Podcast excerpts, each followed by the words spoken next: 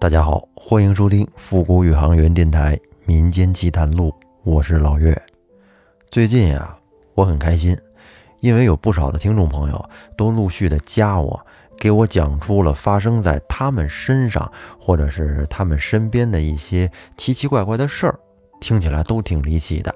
我是希望大家可以踊跃的参与进来，一起去感受这个存在着很多未知的世界。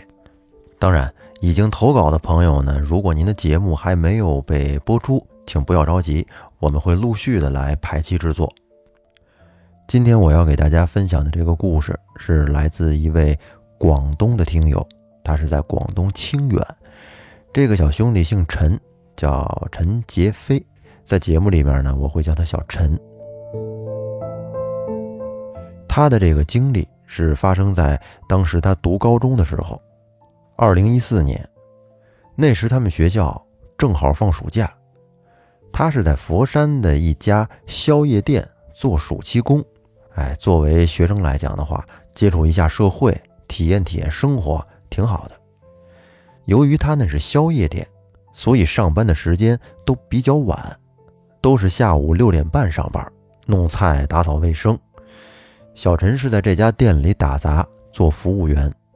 因为这是他第一次做暑期工，什么都不会做。您想，高中生嘛，一般也没干过什么活。不过呢，干点端茶倒水呀，或者是送外卖呀，哎，这种活可以应付。当时他们店里加上他一共是五个人，有两个厨师，一个收银员，还有两个服务员。厨师就是老板娘的弟弟，还有表弟。服务员呢是小陈。和一个少妇，而收银员就是老板娘。哎，在这个宵夜店就是这么一个团队架构。有一天晚上，刚上班，小陈跟那儿擦完桌椅，和老板娘的弟弟，也就是那个主厨，在店门口捡小龙虾。这聊着天儿，捡完虾，大概是晚上七点半左右。这时候，那主厨坐在椅子上。目光直视着马路对面，面无表情，好像是在发呆的样子。是不是捡虾给累着了？过了一会儿，这主厨慢慢的对小陈说：“点三根烟给我。”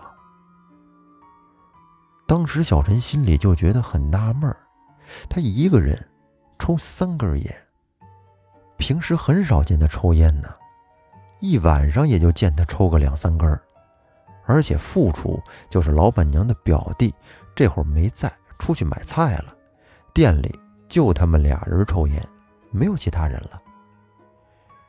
小陈这会儿心里正觉得奇怪，准备去前台拿烟的时候，这时就看见主厨的双手在抖，而且双脚也在抖。看起来就像是抖脚带动着全身的那种抖。于是小陈去前台拿烟，老板娘看见他拿了三根烟，就问他说：“你这么小就学抽烟呢？”小陈说：“不是我，我是拿给主厨的。”老板娘听完之后眉头皱了一下，回了一句：“哦，这样啊，那你叫他少抽点。”小陈礼貌地笑了一下，就拿烟出去了。他刚出到门口，就看见主厨一下子从椅子上跳了起来。只见那胶质的椅子被弹开了两米远。只见他两个手伸得直直的，两只脚在地上跳舞，而且摇头晃脑的。不知道该去怎么形容这诡异的场景。只觉得他那手像香港古装电影里的僵尸一样伸得笔直笔直的，而双脚就是在那儿跳舞，头部呢，感觉像是在蹦迪。我就在琢磨呀，这主厨是不是捡虾捡嗨了？而老板娘的表弟这时候刚好回来，就问他这是怎么了。这时候呢，老板娘也从屋里出来了。看到这个情况，立马大声的叫道：“说快去厨房点三根香出来。”这时副厨立马飞快的跑进厨房，点了三根香出来，递到了主厨跟前儿，而主厨立马抓起那三根香，一下子就咬到了嘴里。说来也奇怪，顿时，主厨便瘫软的坐在了旁边的椅子上面，面无表情，神情恍惚，眉毛竖起，坐那儿连话也不说，就搁那儿坐着。又过了十几分钟，他瘫软地趴在桌子上睡了一会儿。等醒了之后呢，就好了，马上就跟没事人一样正常工作了。后来老板娘说，这在他们海南岛那边也有这种事儿，这叫公上身，就是祖先的魂魄附体的意思，在他们那边属于正常。祖先附体就是为了告诉你家里边最近有事情要发生。那至于什么事儿，这就不知道了。小陈也没好意思多问。后来老板娘还给小陈看了他们那儿公上身的视频。只见视频里有三个男的，也是像跳舞一样，一个站在轿子顶上，拿着一根铁棒，把这个铁棒从脸的侧面穿进嘴里，然后呢，又从嘴里穿插到另外一边的脸上。而轿子里的男的则双手举着那根铁，坐在轿子里，也是摇头晃脑的。在轿子旁边的那个男的也是拿着铁穿脸。旁边还有道士做法事，老板娘还详细的说，他们在村子里的家里被上身之后呢，会不约而同的手舞足蹈的跳去祠堂，然后村里人就会请法师把这弓给送走，而女人来例假是不能去现场看的，如果去看了，被弓上身拿铁穿脸的人脸就会流血。而且对女的也有不好的影响。当时这件事儿给小陈留下了很深的印象，然后他过了几天就辞职了，不知道是不是被这主厨大哥给吓的。那小陈这个故事到这儿就结束了，但是我还没有讲完。刚才他们老板娘说的那个公上身，我是听说过的，是海南那边的一种习俗。这种习俗在雷州半岛、海南地区还有广西南部都有，不过叫法不一样，形式是差不多的。在广东湛江那边，这种习俗叫穿令箭。下面我就给您好好说说这个穿令箭。在每年的春节过后，湛江各地的年例活动遍及各大的城镇乡村，主要是敬神。拜宗、祭祀，还有社稷，以祈祷风调雨顺，还有国泰民安。形式呢丰富多彩，很多都富有神秘色彩。但是其中的穿令箭是湛江神秘习俗文化的代表之一。那什么是穿令啊？穿令又叫穿腮，或者是穿面颊。村民会用一根一米长的金属令箭。穿过脸颊，这令箭的材质呢，有铜的、铁的、银的或者不锈钢的等各种材质，结构是实心儿的，上粗下细，尾部呢呈针状，造型看起来就跟一根大筷子一样，长短不一，一般是一米左右。近年来呢，为了方便表演，令箭的长度会有所缩短。那它的表演形式是什么样的呢？就是表演者用令箭由一边的脸颊啊，就是脸皮穿进口腔，然后再从口腔里边从另外一边的脸颊把这个令箭给穿出来，用手扶着外露的部分，让人们在这轿子上啊，跟花车一样的轿子抬着游行，行程呢有数公里，时间大概是两三个小时。而被穿的人自始至终神态自然。等活动结束之后，令箭拔出来，在表演者的脸上看不见洞口，而且没有疤痕，也不出血。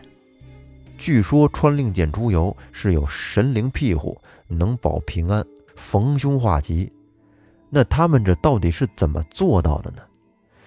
穿令箭的人会有一些前期准备，在穿令箭表演出游的前三天，需要先将这令箭给打磨清洗干净，然后恭敬地放入庙宇封令，而取令要郑重其事，香烛祭拜。在穿之前一定要拜神，而且只能在轿上穿，在轿下不能穿，因为在轿子上。会有神灵保佑，而轿下呢就不行。还有就是表演者要沐浴净身，必须得六根清净，要求在前一个月戒酒、戒肉、戒色，还有至少要戒斋，吃三天素，否则在穿令箭的过程当中会疼痛难忍，并且会有血流出。而且这并不是每个人都能担任可以穿令箭的角色。被穿的人要让神来选，先是一轮虔诚的拜神，让神选出人选。入选人必须是男性，而被选中的人呢，据说就会得到神灵的保佑，一年平安。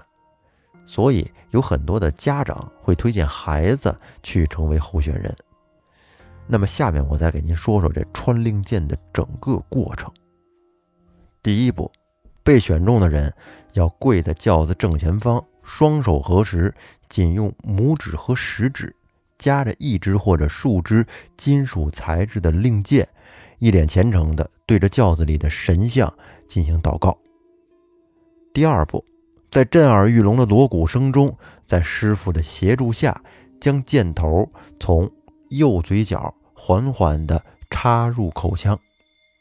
第三步，被插令箭的神童紧闭双眼，用牙咬住箭身，手持令箭，慢慢的使之用力沿口腔深入。在数分钟之后，令箭竟然可以从左脸部穿左腮而出。第四步，在后边才穿令箭的神童，则与其他的工作人员分立在轿子的两旁，用手轻拍轿子。这个举动呢为颤轿，就是唤起轿子里的神像显灵，保佑正在穿令箭的人无伤无痛。第五步，人后神童们让人们抬着游行，行程大概有数公里，时间呢在两三个小时左右。而被穿的人自始至终神态自然，看不出任何的痛苦。第六步，活动结束之后，拔出令箭，并且。立刻用香炉的炉灰捂住创口，这期间是没有血的，而且这个创口在一周之内可以完全消除，没有疤痕。据穿过的人说，他们自己确实是感觉不到任何的疼痛，而且就是到了那个时间，他会觉得呀，这嘴两边的脸上会很痒啊，痒痒的感觉。这个令箭从脸上穿过去之后，哎，就不痒了。痛快舒服了。那么神灵他究竟是怎么选神童的呢？据说是两种方式，一种是通过神汉或者米婆，就是被入仙的中老年男人或者女人，他们有时会选择一个人，或者是选中几个人成为令箭神童。还有一种方法就是用背胶来选人。背胶就是在古代传下来的两块像木片一样的东西，在神像前抛掷以后，可以与神对话。这个穿令箭的习俗其实是傩俗、巫俗、重龙俗、重雷俗相结合的一个产物。穿令箭的神奇就是在于和祭祀祖先神灵的仪式结合在一起。只有在特定的日子和特定的师傅帮助下，才能进行表演。您想啊，这个活动它突破了人体的生理限制，将令箭穿入人体之后，而且不出血，拔出来不留洞，还有疤痕，而且表演者在表演时的精神状态有如神灵附身一般，不知道什么是疼。啊，这多么神奇啊！我这脸上挤破一个痘都疼得不行，他们那儿拿大铁棍子噗噗的往里捅。所以在当地穿令箭的表演，让村民们坚信祖先是有灵的，是具有至高无上的神力的。而每年的这段时间，祖先的神灵附在上面，是能够保佑他们的。这种有神论的观念在当地是深入人心。后来曾有著名的民俗学家、中山大学的教授叶春生说过：“说我以前在报纸上看过穿令箭的场面，根本就不相信。二零零七年，我就带了几个博士还有电视台的同志亲自去雷州看，结果面对面的看着他们穿，还真的就能穿进去。但是场面是很恐怖的，几千人围在那儿敲锣打鼓，穿过去之后。”他就是神了，就不是人了。大家是又跪又拜。穿过去之后呢，他说的话大家都听不懂，别人说的话他也听不懂。后来有人说他说的是神仙话。